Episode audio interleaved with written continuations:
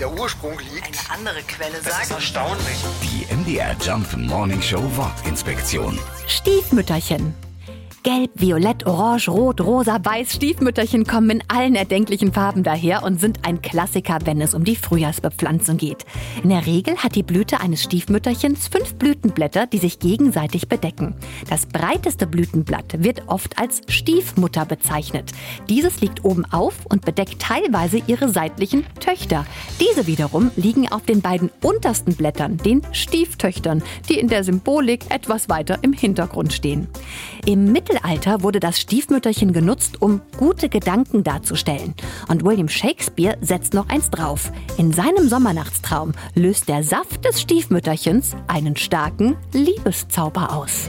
Die MDR Jump Wortinspektion. Jeden Morgen in der MDR Job Morning Show mit Sarah von Neuburg und Lars Christian Kade. Und jederzeit in der ARD Audiothek.